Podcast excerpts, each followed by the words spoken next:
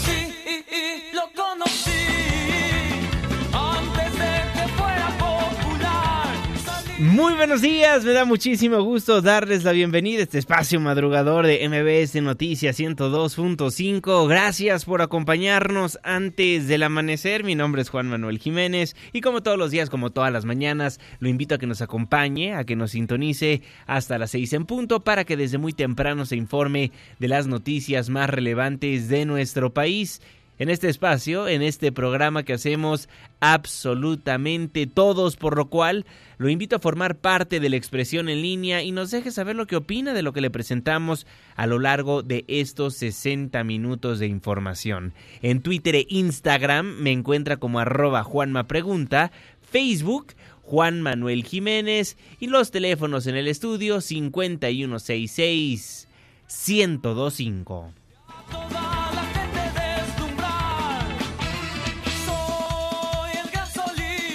La maldita vecindad y los hijos del quinto patio, lo que estaremos escuchando a lo largo de este espacio de información. Solín, la canción que suena en estos momentos. Muchísimas gracias por hacernos el favor de pedirnos los grupos que ponemos para musicalizar esta hora de información. El día de mañana, ¿a qué grupo? ¿A qué artista? ¿Qué canción le gustaría que pongamos antes del amanecer? Márquenos, escríbanos en redes sociales. El día es martes, la fecha 17 de marzo de 2020, la hora 5 de la mañana con 5 minutos, segundo día de la semana. Estamos en MBS Noticias antes del amanecer.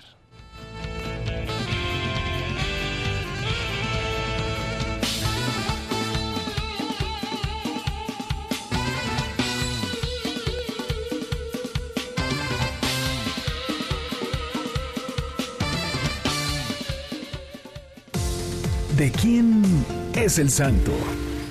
Hoy, 17 de marzo del 2020, felicitamos a Patricio Agrícolo Gertrudis. Muchas felicidades. Clima. 5 de la mañana con 6 minutos. Marlene Sánchez.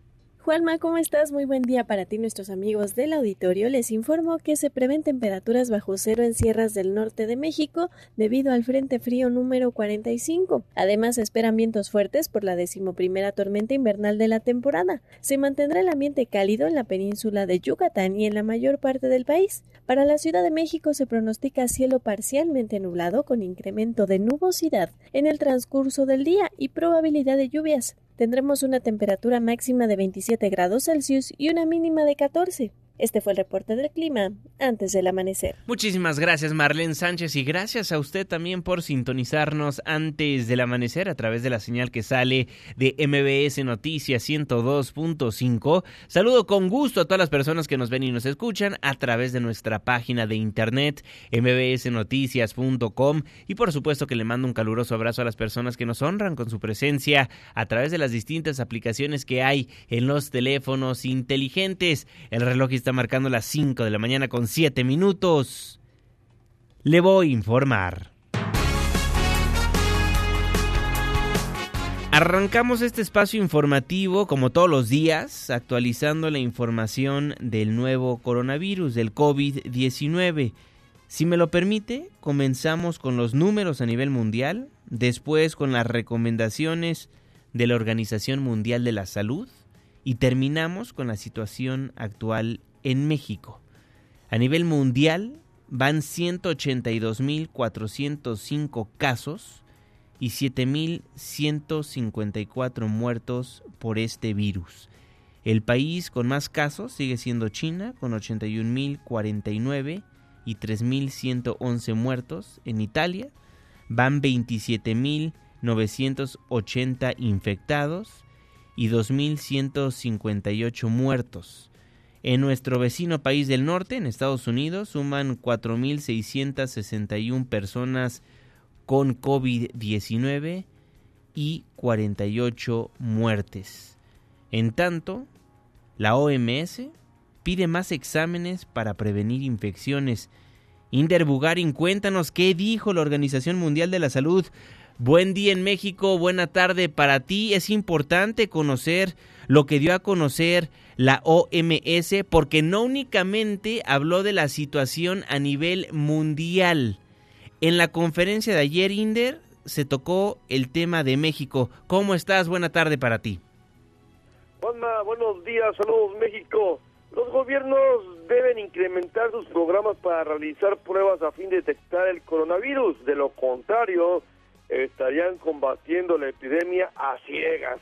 Ese es el mensaje crítico que lanza el director general de la Organización Mundial de la Salud, Tedros Adhanom, quien ve que en este ámbito no todos están actuando como se debe. Vamos a escuchar. As I keep saying,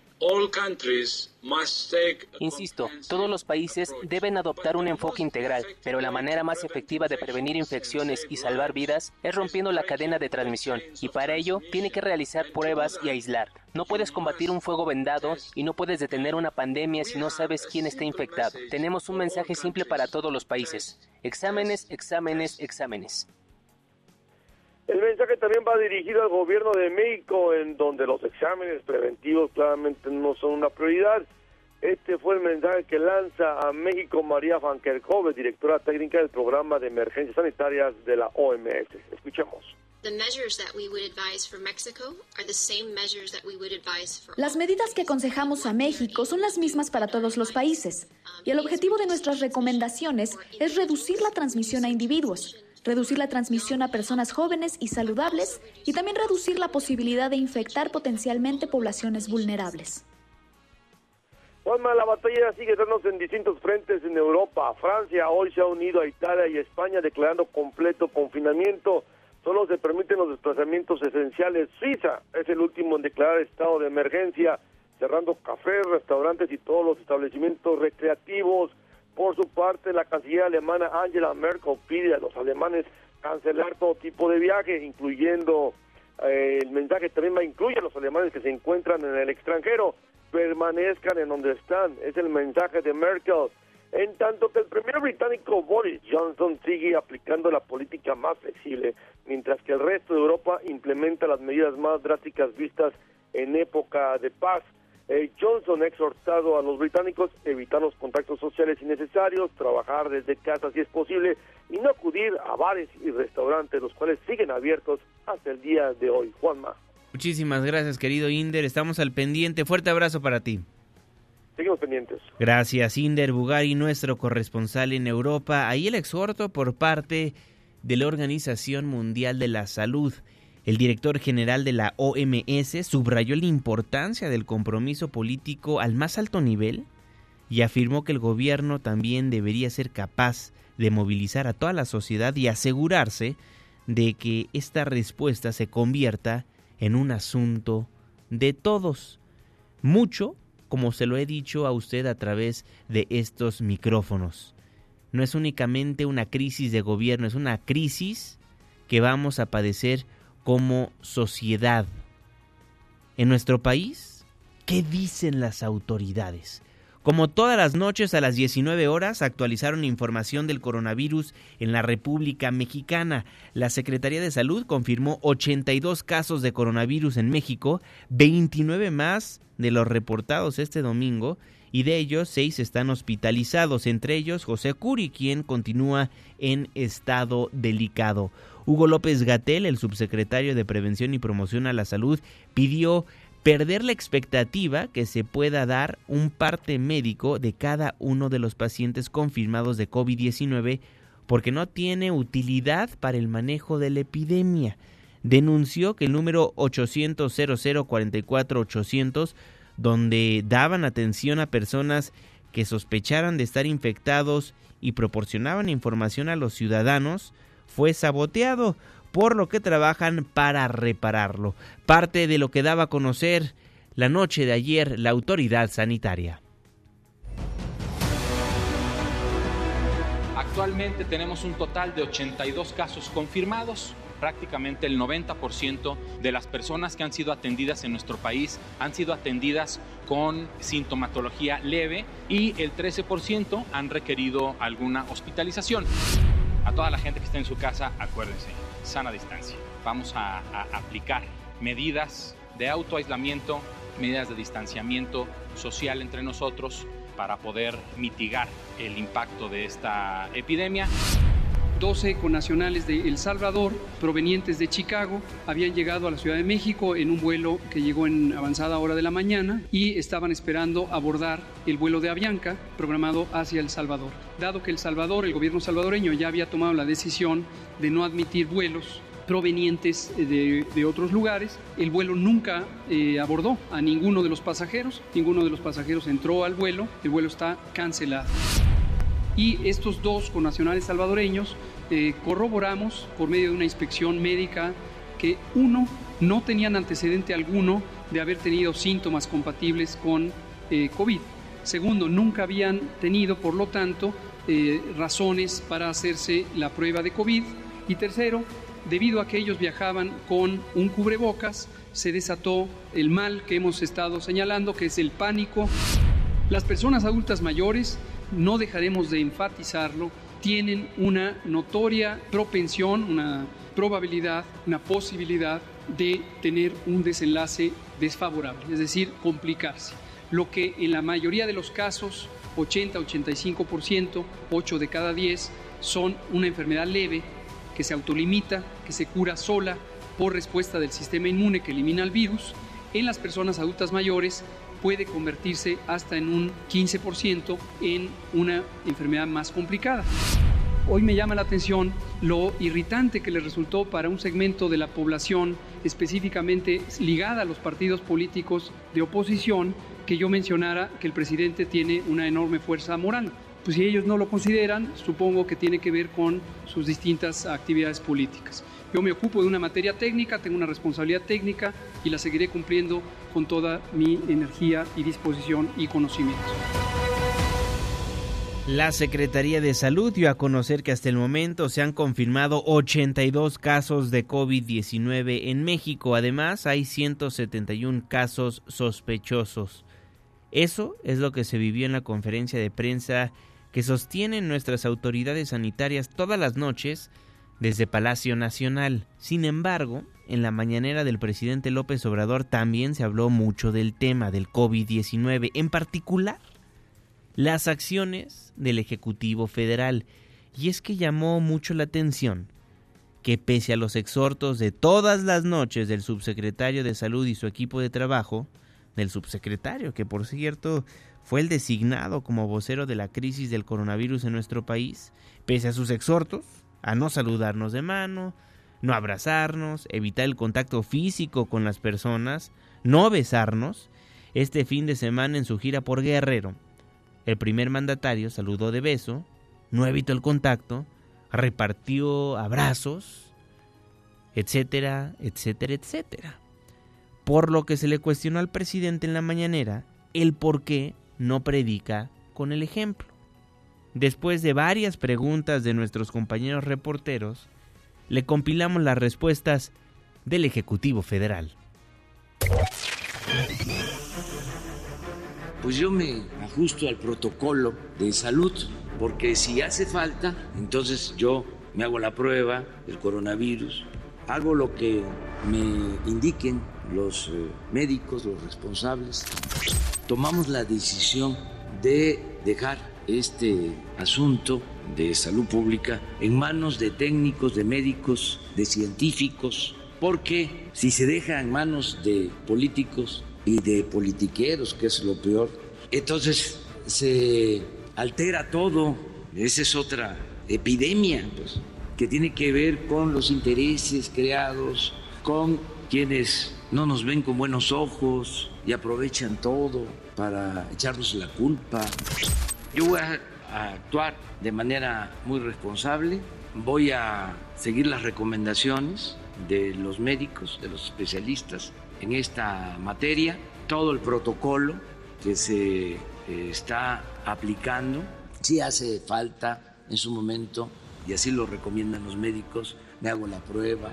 Lo que quiero es pedir de que no se politice este asunto y que todos ayudemos cuando los médicos, los responsables, nos hagan un llamado a comportarnos de determinada manera, que les hagamos caso, pero a ellos, no que salga un diputado a dar una conferencia de prensa sobre coronavirus, un senador, presidente municipal, un gobernador, un líder de un partido o el presidente y tener, eso sí, mucha fe y mucho entusiasmo de que vamos a sacar adelante a nuestro país, a nuestro querido México, que vamos a enfrentar todas las adversidades y se va a llevar a cabo la cuarta transformación. Yo deseo con toda mi alma que no nos afecte el coronavirus. Van a decir que soy un idealista, un soñador, romántico, Quijote, irresponsable, pero ¿saben que quisieran algunos adversarios que yo dijera lo contrario? Imagínense cómo serían las ocho columnas. Yo quiero que los sueños se conviertan en realidades y tengo el sueño de que nuestro pueblo no va a padecer, no va a sufrir y eso es lo que quiero que se convierta en realidad. Ahí el razonamiento del presidente de la República, ahí lo que da a conocer López Obrador después de los cuestionamientos de la prensa. Pero la respuesta que más me llamó la atención vino del subsecretario de Salud, Hugo López Gatel. Y es que el subsecretario, el hombre que todas las noches a las 19 horas actualiza la información del coronavirus en nuestro país y nos impulsa a no saludar de beso, a no abrazarnos, a mantener una sana distancia, justificó las acciones del Ejecutivo diciendo que la fuerza del presidente es moral, no es una fuerza de contagio, así lo dijo. Y afortunadamente él goza de buena salud y aunque pase de los 60 años, no quiere decir que es una persona de especial riesgo. Le voy a decir una cosa muy pragmática. Casi sería mejor que padeciera coronavirus, porque lo más probable es que él, en lo individual, como la mayoría de las personas, se va a recuperar espontáneamente y va a quedar inmune. La fuerza del presidente es moral, no es una fuerza de contagio. En términos de una persona, un individuo que pudiera contagiar a otros, el presidente tiene la misma probabilidad de contagiar que tiene usted o que tengo yo. Y usted también hace recorridos, giras y, está en, en la sociedad. El presidente no es una fuerza de contagio entonces no, no tiene por qué ser la persona que contagie a las masas. ¿Ya lo escuchó usted? ¿La fuerza del presidente es moral? ¿La fuerza del presidente es moral? No es una fuerza de contagio. Creo que sería redundante hablar más del tema, pero sí es importante recordarle al subsecretario que a diario le exhorta él y su equipo de trabajo otra cosa al ciudadano recopilamos algunos llamados de la Secretaría de Salud de la última semana, donde exhortan a evitar lo que hizo el presidente este fin de semana en su gira en Guerrero. También que no de la mano, mantengámonos con un saludo fraterno y amigable que nos ayude a ser solidarios y hermanos como sociedad, pero no nos demos la mano. Por el momento tampoco nos demos besos ni abrazos. Simplemente así. ¿De acuerdo? Y entonces esto nos va a ayudar a disminuir la transmisión. A toda la gente que está en su casa, acuérdense, sana distancia. Vamos a, aplicar medidas de autoaislamiento, medidas de distanciamiento social entre nosotros para, para poder eh, mitigar el impacto de esta epidemia. Si lo hacemos todos juntos, lo vamos a lograr. Vamos a lograrlo todos juntos. Evitemos darnos la mano.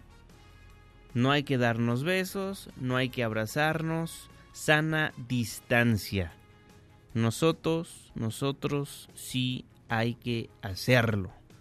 Son las 5 de la mañana con 23 minutos.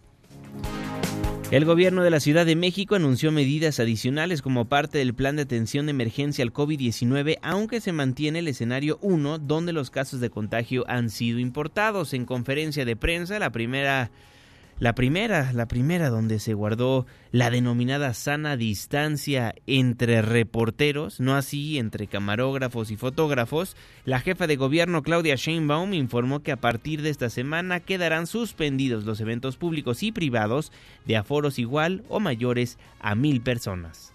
Nosotros tenemos varias medidas que hemos trabajado en caso de llegar a medidas extremas pero preferimos eh, no anticiparnos y darlas en cada momento. Entonces, por el momento ahora la indicación general es seguir con las medidas preventivas. Nosotros estamos ampliando las medidas de higiene en el transporte público, estamos posponiendo los eventos masivos y eh, fortaleciendo Locatel y todos los espacios de atención a la ciudadanía y con todo lo que se requiera en caso de que lleguemos a una fase 2 o inclusive a una fase 3. El mensaje es no se vayan por rumores, no hay razón para el pánico, no se está planteando el cierre de la ciudad, sino un conjunto de medidas anticipatorias para reducir eh, la eventualidad de cuando pasemos a la fase al escenario 2 de circulación local, reducirlo lo más posible. Entonces, ese sería el mensaje, porque están circulando en, en redes eh, noticias falsas. Ayer fuimos testigos de una noticia verdaderamente grave que angustió a la población, reportando el primer caso de muerte por COVID-19 y era una noticia falsa. Oliva López la secretaria de Salud de la Ciudad de México, y Claudia Sheinbaum, la jefa de gobierno de la capital del país. Y en la UNAM, en la máxima casa de estudios, habrá una suspensión paulatina y ordenada de las clases a partir del día de hoy. Adrián Jiménez, ¿cómo estás? Buen día, Juanma. Un saludo afectuoso para ti y el auditorio derivado de la emergencia provocada por el COVID-19. A partir de hoy, martes 17 de marzo, las escuelas y facultades de la UNAM llevarán a cabo la suspensión paulatina y ordenada de las clases con vistas a que el próximo fin de semana esta disposición sea total. En un comunicado, la institución detalló que corresponderá a las autoridades de cada entidad educativa, así como a los titulares del resto de las unidades académicas, determinar los tiempos y las modalidades específicas que se adecúen de mejor forma a las necesidades de cada comunidad. La máxima casa de estudios del país informó que en todos los casos se generarán las condiciones para facilitar las labores de enseñanza-aprendizaje desde los domicilios con la finalidad de que la interrupción de actividades académicas presenciales no cancele la posibilidad de los alumnos de cumplir con los estudios que el ciclo escolar demanda. La Universidad Nacional recordó a toda la comunidad estudiantil y de académicos mantenerse atentos a las comunicaciones que emitan sus respectivas entidades sobre las medidas y disposiciones que sean adoptadas durante el periodo que dure la contingencia sanitaria. Asimismo, la UNAM indicó que para mantener informados a todos los universitarios respecto al desarrollo de la contingencia sanitaria por el COVID-19, abrió un canal permanente de información al cual se puede acceder desde el sitio oficial de Internet de la institución. Juan Auditorio es la información. Buenos días. Muy buenos días, Adrián Jiménez. En las redes sociales de MBS Noticias, arroba MBS Noticias en Twitter, Instagram y Facebook.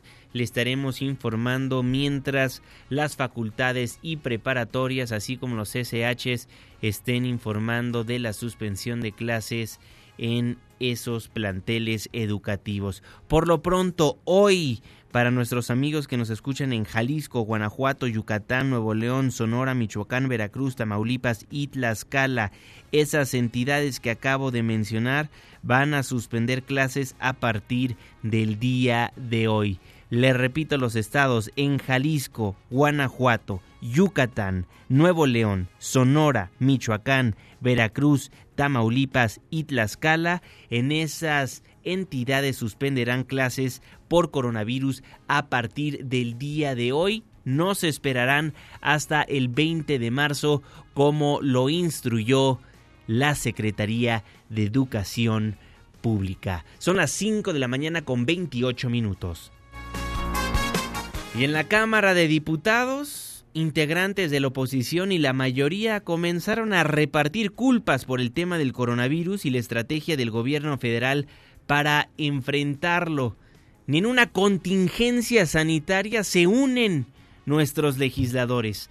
La vicepresidenta de la mesa directiva, Dolores Padierna, acusó a la oposición de difundir noticias falsas respecto al presunto ocultamiento de casos y falta de capacidad para responder ante la emergencia, ello con el propósito de afectar a la administración. Por la oposición, el diputado perredista Antonio Ortega calificó como equivocada la postura de minimizar el tema e intentar sacar provecho económico de la situación de gravedad que enfrentan otros países, en lugar de reforzar la prevención y alistarse para el aumento en el número de contagios. La voz del perredista. Yo veo ligereza, yo veo indolencia y veo irresponsabilidad del gobierno si hay la aplicación de un criterio equivocado y que en la medida que madure el virus vamos a tener en el país cientos o miles y entonces tendremos un problema de salud muy grave. Y López Gatel y el presidente que le da la orden tendrán que responder en su momento por una decisión política totalmente equivocada. Eso en la Cámara de Diputados y la Junta de Coordinación Política, pero del Senado, se va a reunir el día de hoy, este martes, con el subsecretario de Salud, Hugo López Gatel, a fin de revisar los planteamientos que han hecho los distintos grupos parlamentarios ante la pandemia de coronavirus. El presidente de la Junta de Coordinación Política, el doctor Ricardo Monreal, destacó que en la reunión se va a determinar las acciones a seguir, las acciones que tomará la Cámara Alta para poder enfrentar la crisis y salir adelante. Vamos a citar a la Secretaría de Salud para que nos vengan aquí al Senado a decir qué es, cómo es y qué es lo que representa el avance del virus y la fase 2. Es decir, hacerle caso a la ciencia, no al estigma, no al rumor, no el sesgo político, sino a lo que la ciencia diga.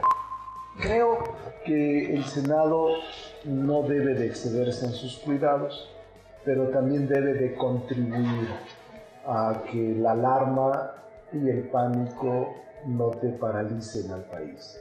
Nosotros estamos atendiendo irrestrictamente las indicaciones de la Secretaría de Salud del gobierno de México, porque no queremos contribuir a la desinformación ni a las noticias falsas. Y derivado de la pandemia COVID-19 y en línea con el llamado del gobierno mexicano de aumentar el distanciamiento social por coronavirus, la Embajada de Estados Unidos en México y todos los consulados suspenderán sus servicios rutinarios de visas de inmigrante y de no inmigrante a partir del 18 de marzo y hasta nuevo aviso. Desde este miércoles y hasta nuevo aviso, suspenderán actividades la Embajada de Estados Unidos y todos los consulados de la República Mexicana de la Unión Americana. Son las 5 de la mañana con 31 minutos y la Iglesia Católica suspenderá las misas en el país. Nora Bucio, ¿cómo estás? Juanma, te saludo con gusto y te comento que la conferencia del episcopado mexicano recomendó a los obispos y sacerdotes de todo el país suspender de manera inmediata las celebraciones eucarísticas, así como los encuentros para grupos numerosos como retiros, catequesis, asambleas y otros, a fin de acatar los lineamientos establecidos para evitar la propagación del COVID-19. A través del Consejo Presidencial de la SEM, emitió además una serie de lineamientos y medidas sanitarias para proteger la salud de la población mientras dura la emergencia por el gobierno federal y las alertas internacionales. Entre las recomendaciones emitidas se encuentra la suspensión inmediata de encuentros para grupos numerosos como retiros, asambleas, congresos y catequesis, entre otros. También cancelar hasta nuevo aviso las celebraciones eucarísticas dominicales en los templos parroquiales, santuarios y capellanías. Cada obispo en su jurisdicción podrá dispensar de la obligatoriedad de la misa dominical.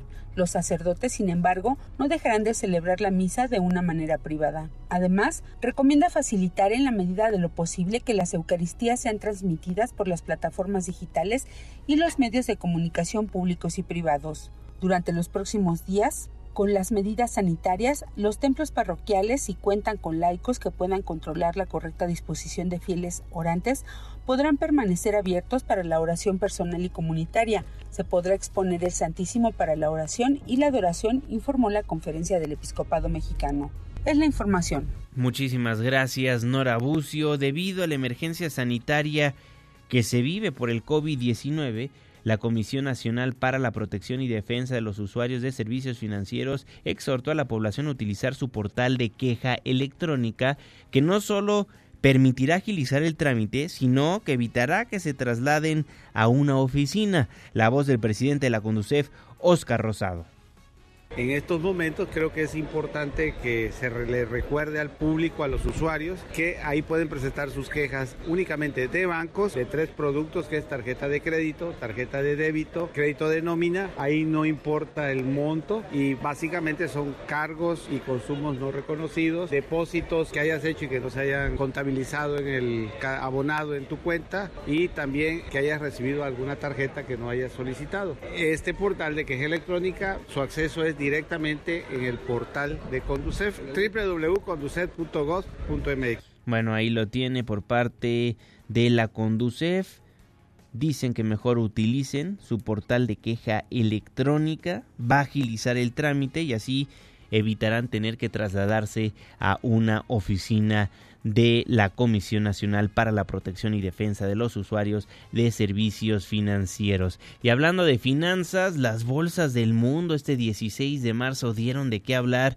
Nuevamente en Japón el Nikkei cayó 2.46%, el Stock 600 de Europa 4.86%, Italia cae su bolsa 6.10%, en el Reino Unido 4%, el DAX de Alemania 5.31% y en Estados Unidos las bolsas cayeron más de 10%. El Dow Jones 12.93, el S&P 11.98 y el Nasdaq cayó 12.32%. El dólar se vendió hasta en 22 pesos con 53 centavos. Llegó a los 23 el día de ayer. Son las 5 de la mañana con 35 minutos de cara a las compras de pánico que ya se registran en el país ante la dispersión del coronavirus. El presidente López Obrador pidió a los mexicanos no hacer estas compras de pánico. No hace falta, hay productos suficientes, no va a haber escasez. Tranquilos, este, ayudarnos a consumir lo que necesitamos, no caer en estas compras de pánico. No nos ayuda y no ayudamos a los demás. Se pospone la feria de San Marcos por coronavirus. Joaquín Martínez, cuéntanos, muy buen día. Hola Juanma, buenos días, así es. En una decisión sin precedentes, la Feria Nacional de San Marcos será reprogramada. Esto como parte de las acciones para evitar la propagación de la nueva cepa del coronavirus, el COVID-19. Una situación similar la vivimos en Aguascalientes hace poco más de una década, en 2009, en medio del brote de la influenza H1N1 cuando la verbena se canceló a medio festejo literal, pero en esta ocasión la determinación se toma a un mes del inicio de las actividades donde entre otras se tenía prevista la presentación de Maluma con acceso gratuito al público la noche de la inauguración. A pesar de esa situación obligada, el gobernador Martín Orozco es optimista y anticipa que el evento más importante del estado de Aguascalientes se hará en un par de meses. Hemos tomado decisiones muy responsables para los aguascalentenses y para todos nuestros visitantes que vienen a la Feria Nacional de San Marcos, la feria más importante de América Latina. Pero para nosotros, sin duda, lo más importante es la salud de toda la sociedad de Aguascalientes y de los 8 millones de visitantes que tenemos en la gran feria. Los esperamos porque entre este mes de junio y julio tendremos la feria más importante de la historia de Aguascalientes. Y la Feria Nacional de San Marcos seguirá siendo la gran fiesta de América Latina. Juanma, comentar finalmente que hasta ahora el estado de Aguascalientes registra un caso confirmado de coronavirus. Se trata de un joven estudiante que llegó de España y que el propio mandatario ha ordenado ayer lunes la aplicación de 2.000 pruebas de COVID-19, empezando por las personas que viajaron en el mismo avión que este joven, su familia, las personas que tuvieron contacto con él, además de todas las personas que en los últimos días han regresado de países donde el problema es mayor. Y ya lo estaremos informando. Por lo pronto, es el reporte desde Aguascalientes, Juanma. Gracias, Joaquín. Muy buenos días. Joaquín Martínez, nuestro corresponsal en Aguascalientes. Y en el mundo del deporte, el coronavirus sigue dando de qué hablar. Mi que ¿estás ahí? Buen día. Aquí estamos, mi querido Juanma, amigos de antes del amanecer. Fíjense que pasó un caso curioso. Jürgen Damm, el jugador todavía de Tigres, que, que, ya no va a formar parte del plantel después de este torneo, se presentó a entrenar. Llegó a, las instalaciones del club allá en Monterrey. Oh, sorpresa, los Tigres están, eh, pues, eh, digamos, no de vacaciones, están eh, en aislamiento para pues, evitar contagios. Y, y, quedó grabado esto en video, fue con un amigo. Y pues el amigo le reclamó, me levantaste temprano, no sabías que tu equipo no entrenaba y fue una vergüenza. Escucha. Pues con la novedad que vinimos a Suazua para el entrenamiento y cierta persona no me dijo que no había entrenamiento hoy. No, no sabía, me acabo de entrenar aquí, ya vi el mensaje, sí me llegó. Buena esa. Hasta nuevo aviso. Me hiciste madrugar, 8 de la mañana. yo cumplí, yo estoy aquí, pero pues que no hay entrenamiento. Otro equipo que no entrena, Juanma, son los Pumas, el gatito del Pedregal, que pues dijeron vamos a tranquilizar todo. En un comunicado informaron que los jugadores eh, pues eh, van a estar supervisados por el cuerpo técnico, que van a realizar trabajo remoto, dice, ¿no? Desde sus casas, como medida de prevención para no contagiarse con el eh, coronavirus, lo cual también obviamente se vale y que están haciendo muchos equipos en el mundo. Ya para terminar la NFL, Juanma, se va a realizar el primer draft de la NFL pero va a ser en bueno, Las Vegas por primera vez pero va a ser sin público y va a ser transmitido por televisión debido a la pandemia del coronavirus que obligó al cierre de hoteles y casinos hasta el próximo primero de mayo. Yo quería, queríamos ir, Juan, ¿me recuerdas? Unos a poner ahí unas fichitas ahí al casino. Pues va, no, no, no vamos a poder. Eh, la selección de jugadores seguirá siendo del 23 al 25 de abril, pero con medidas muy claras. Por ejemplo, cuando salgan seleccionados los jugadores, no van a poder hablar con los medios ni acercarse para evitar el, un posible contagio. Así que, pues es lo que está pasando en el mundo y, e insisto, estamos en la era post eh, deportiva. A partir de hoy, lo que hablaremos seguramente será explícitamente de temas de contagios, de prevención, de cosas quizás tachuscas de lo que están haciendo jugadores para matar un poco el ocio, ¿no? Estar en casa y deportistas en general. Así que ya iremos viendo qué pasa y qué trasciende. Pero eso de goles, torneos y demás, lo dejaremos hasta cuando termine la contingencia y los clubes y países así lo decidan. Venga, muchísimas gracias mi querido Jeque. El coronavirus da de qué hablar en todo lo que tiene que ver con las noticias en el mundo, noticias deportivas, noticias de tecnología, noticias de política, noticias de la sociedad. La tecnología. Hoy es martes, martes de Tecnomadas. Tecnomadas con Hola Juanma, amigas, amigos, muy buenos días. Si se quedaron en casita y no saben lo que ha pasado en los últimos días en materia de tecnología, aquí en Tecnómadas se lo decimos. Soy Alina Pulán y comenzamos. TikTok entrena a sus moderadores como cadeneros de antro. Los encargados de determinar qué contenido debe ser promovido fueron capacitados con políticas que descartan los videos de los usuarios feos y pobres. Tal cual esta es una de las políticas de los manuales internos que publicó el sitio The Intercept. Este mensaje se autodestruirá en 3, 2, 1. Así es, WhatsApp está probando los mensajes autodestructibles en una beta que está disponible para Android. Antes de enviar un texto, aparecerá un reloj en el que podrás decidir cuánto tiempo durará en un chat personal o grupal. Esto puede ser de una hora, una semana o hasta un año. Instagram bloquea contenidos relacionados con el COVID-19. Te preguntarás por qué. Pues porque la creación de filtros de realidad virtual, los que usamos en las historias, simulan efectos, caras pálidas o muchos iconos con el virus, y esto está creando especulaciones falsas que podrían ser mal interpretadas por los usuarios de acuerdo a sus directivos. Así que aguas.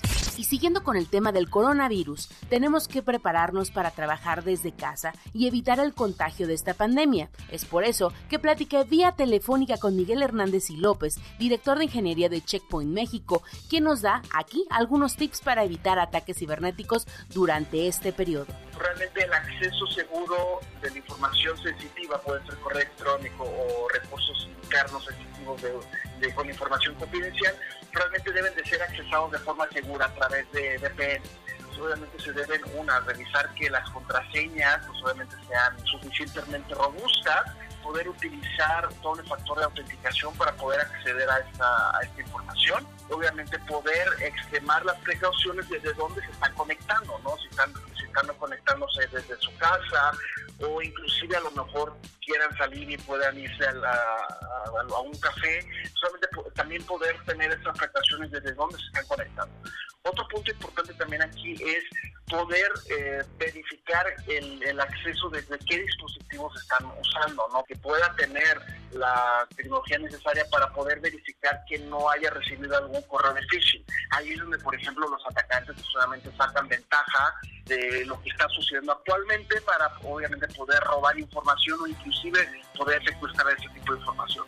Trabajar desde casa es un reto, pero dependerá de nuestra disciplina, nuestro equipo y nuestra conexión a Internet demostrar los mismos resultados que tendríamos sentados en la oficina, pero desde la comodidad de nuestro hogar.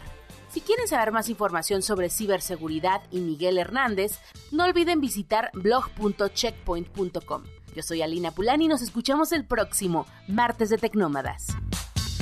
Excelente, mi querida Alina Pulán. Gracias por tu sección Tecnómadas antes del amanecer. Ahí tiene un recuento de todo lo que es noticia desde el mundo de la tecnología hasta el mundo de la política y el deporte por el coronavirus.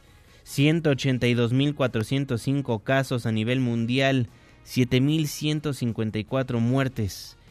En China, 81.049 contagiados, 3.111 muertos. Italia, 27.980 casos, 2.158 muertos.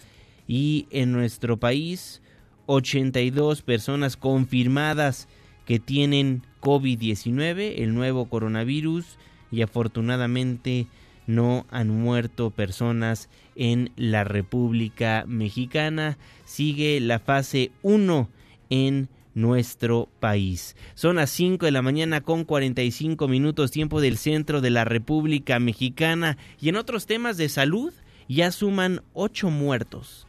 Ya suman 8 muertos y 52 pacientes bajo revisión en el hospital de Pemex de Villahermosa, Tabasco. Víctor Esquivel, ¿cómo estás? Un gusto saludarte.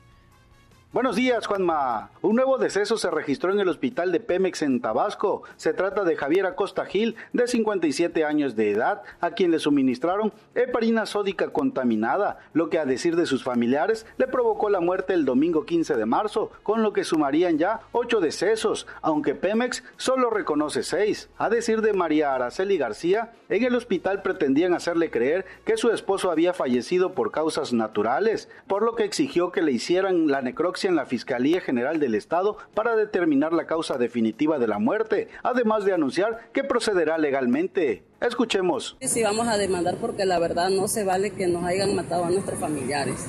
A mi esposo se lo acaban de llevar apenas ahorita a las nueve y media de la mañana a la fiscalía para hacerle su necropsia.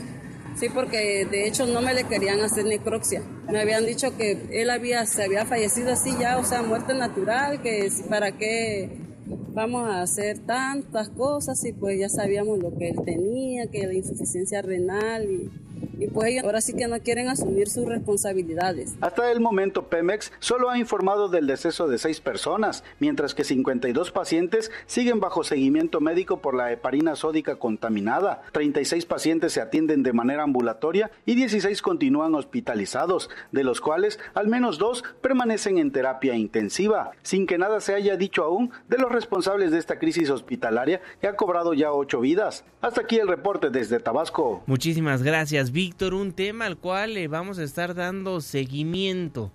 Este fin de semana, por fin, fue a Villahermosa, Tabasco, el director general de Petróleos Mexicanos, el agrónomo Octavio Romero. Después de varias muertes, decidió pararse en el hospital. Pero ¿qué cree? No le avisó a nadie. Por lo que los familiares no tuvieron la oportunidad de encararlo o de preguntarle alguna cosa o de darle a conocer de viva voz el director de Pemex a los familiares de las personas que fueron infectadas por este medicamento que hará petróleos mexicanos al respecto. Son las 5 de la mañana con 48 minutos. Con eso nos vamos un breve corte comercial. Nos vamos a la pausa. Al volver, más información y análisis antes del amanecer. Lo invito a que forme parte de la expresión en línea Twitter e Instagram, arroba Juanma Facebook, Juan Manuel Jiménez, nuestro WhatsApp 55 16 34 53 95 y los teléfonos en cabina 5166 1025. Le tenemos el reporte vial, la pausa y ya volvemos.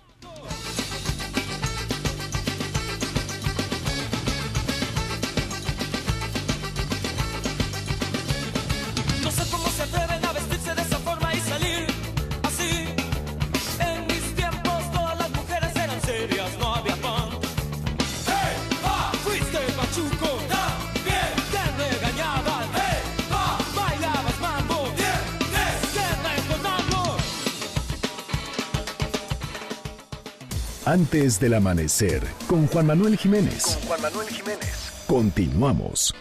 Difícil es caminar en un extraño lugar en donde el hambre se ve como un gran circo en acción. En las calles no hay telón, así que puedes mirar como rico espectador. Te invito a nuestra ciudad. Es muy fácil a un niño que trabaja y finge lanzando pelotas. Solo es otro mal payaso. También sin quererlo a un flaco extraño. La maldita vecindad y los hijos del quinto patio antes del amanecer. Gran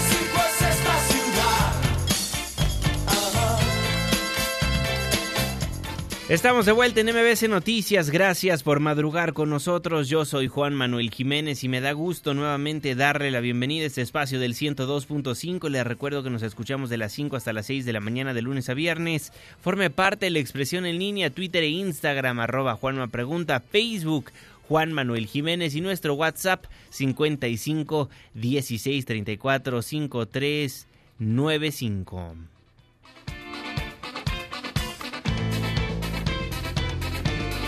Gracias por todas sus preguntas, comentarios, sugerencias. Este espacio, este programa lo hacemos absolutamente todos. 5 con 52, saludo con gusto, como todos los días, como todas las mañanas. Por segunda ocasión, al jeque de los deportes, Luis Enrique Alfonso. Muy buenos días, mi jeque. Deportes con Luis Enrique Alfonso. Querido Juanma, aquí estamos ya en pues la era posfutbolística del mundo como tal, después de lo que se está viviendo con el eh, coronavirus. Tenemos que platicar de Ronaldinho porque entre toda esta vorágine de COVID-19 y demás, me parece que el tema de Ronaldinho ha quedado en segundo término y en una situación digamos normal, sin crisis eh, de pandemia, la, la, nota de Ronaldinho es realmente escandalosa, Juan. Estamos hablando de quizá el último jugador brasileño de calidad, ¿no? Tomando en cuenta que que el fenómeno Ronaldo es un poco ante- antes, pero lo de Ronaldinho fue brutal lo que hizo con su selección y con, con el Barcelona. Y ahora la situación de- del astro brasileño empeora porque está siendo investigado, además de portar documentos falsos, Juanma, que fue la razón por la que él y su hermano Roberto se encuentran en una cárcel en Paraguay desde hace ya 11 días. Ahora parecería que lo están investigando por formar parte de una red de lavado de dinero que presuntamente incluye a la empresa que lo contrató para ir a tierras guaraníes y que le habría dado los pasaportes falsos a él y a su hermano. O sea, que, la situación viene compleja. Estamos hablando de lavado de dinero ya, ¿no? Su hermano ya estuvo en la cárcel hace algunos años por un delito de esta envergadura y pues ahora ha arrastrado a su hermano. Vamos a ver en qué termina, porque de verdad la- la historia de Ronaldinho en la cancha contrasta mucho con lo que ha sido su vida personal. Las Chivas, Juanma, no se llega a una cifra oficial. Eh, Ayer la, la- directiva mandó un comunicado que están haciendo labores de higiene, que están este, haciendo todo lo posible para frenar el contagio, que fuerzas básicas van a alternarse para no estar todas al mismo tiempo entrenando. Y no hablo de coronavirus, hablo de influenza. Unos dicen que son seis casos, otros que son siete. Recordemos que el primero fue Alexis Vega, que ya está recuperado, Chofis López y Gallito Vázquez, que harán lo propio ya en unas próximas horas, Ronaldo Cisneros se sumó a la lista, Jesús El Chapo Sánchez, Fernando Beltrán, y la duda es si Dieter Villalpando dio positivo o no. Muchos, insisto, dicen que sí, otros que no, no hay nada oficial, pero lo de Chivas está pasando una epidemia de influenza en el equipo. Juanma, la información deportiva, nos vemos en unos minutitos en Hechos AM por Azteca 1, mi Twitter, arroba Lea Deportes, saludos. Saludos, mi querido Luis Enrique Alfonso, el jeque de los deportes antes del amanecer, 5 con 55, le tengo más información. Resumen de noticias antes del amanecer. Vinculan a proceso a personas involucradas con el ataque integrantes de la familia Levarón. René Cruz, ¿cómo estás? Buen día. Gracias, te saludo con gusto a ti y a nuestros amigos del auditorio. La Fiscalía General de la República obtuvo de un juez de distrito la vinculación a proceso en contra de Hugo P., el Cholugo y José Arturo R., el Caporal, por su probable responsabilidad en el delito de delincuencia organizada con la finalidad de cometer delitos contra la salud. De acuerdo con las indagatorias, estas dos personas están relacionados con el ataque contra integrantes de la familia Levarón. Asimismo, el impartidor de justicia les impuso como medida cautelar la prisión preventiva oficiosa, misma que deberán cumplir en el Centro Federal de Readaptación Social número uno del Altiplano, y fijó tres meses para la investigación complementaria. Juanma, el reporte que tengo, muy buenos días. Gracias, buenos días René Cruz. Y este martes 17 de marzo serán reabiertos los tramos de las líneas 1 y 5 del metro que fueron afectados por el choque de trenes en la estación Tacubaya y una fuga de combustible de una gasolinera respectivamente. La jefa de gobierno, Claudia Sheinbaum, informó que están en espera de los resultados del peritaje que hace una empresa alemana respecto al incidente en la línea rosa de la semana pasada, cuyo saldo, recordará usted, fue de 41 lesionados y una persona fallecida. Pero informarle a la ciudadanía que inicia ya operaciones en todas las estaciones del metro de la Ciudad de México a partir de mañana. Y recordarles también que el tema del incidente ocurrido en Tacubaya, estamos esperando los resultados de el peritaje internacional y de la Fiscalía General para poderlos dar a conocer a toda la ciudadanía. Son sanciones económicas y hasta el momento sigue sin operar y ya se valorará si es eh, una salida de operación permanente o no. Por pronto no puede operar hasta que no resuelva todo el tema de las fugas. Por cierto, ahí mismo sigue el trabajo superficial exterior. Hacia el interior del metro ya eh, se tomaron todas las medidas, pero hacia el exterior todavía sigue limpieza del suelo que quedó contaminado. Bueno, así lo da a conocer la doctora Claudia Sheinbaum. Por supuesto que estaremos en espera de los resultados que arroje el peritaje que está elaborando una empresa alemana con respecto al incidente en la línea 1 del sistema de transporte colectivo Metro. ¿Cómo es posible que dos trenes chocaron? Le daremos los detalles cuando lo informe la autoridad correspondiente. Oiga, y el brote de sarampión registrado en días pasados en la Ciudad de México ha sido controlado, así lo informó la secretaria local de salud Oliva López Arellano. La funcionaria dijo que fueron confirmados 16 casos, 9 adultos y 7 menores, y todos ellos sin antecedente de vacunas. El brote de sarampión está controlado, como habíamos informado. Es un brote que se identificó a partir del caso cero, una chiquita de 8 años reportada por la unidad médico-familiar en Álvaro Obregón, sin esquema de vacunación, sin esquema completo, y a partir de ahí, como se vigila permanentemente enfermedad febril exantemática, se monitoreó y se identificaron casos. El punto de más casos fue el reclusorio norte, y ahí se hizo el cerco vacunal, más de 8 mil vacunas se aplicaron a custodios, personal médico y personas privadas de libertad. Hay suficiente vacuna. Se eh, liberó un, bot, un lote de 168 mil para la Ciudad de México, 168 mil dosis de eh, vacuna triple viral que es contra la sarampión, la rubiola y la, y la parotiditis. Y para los adultos se utiliza SR, que es sarampión, rubiola. Bueno, con eso nos vamos, con eso nos despedimos. Muchísimas gracias por hacernos el favor de sintonizarnos antes del amanecer a través de MBS Noticias 102.5. Saludo con gusto a todas las personas que nos ven y nos escuchan a través de nuestra página de internet mbsnoticias.com y por supuesto que le mandamos un caluroso abrazo a las personas que nos honran con su presencia a través de las distintas aplicaciones que hay en los teléfonos inteligentes. Dejamos el 102.5 pero, pero nos pasamos al 104.9 en Exa FM. Le tengo un resumen de noticias cada hora a la hora hasta las 10 de la mañana y después nos vemos en la televisión en punto de las 7 de la noche en tu ciudad en tiempo real a través de la pantalla de ADN 40, el canal informativo más visto de México. A nombre de este gran equipo de trabajo, se despide de ustedes su servidor y amigo Juan Manuel Jiménez. Que pase un excelente martes.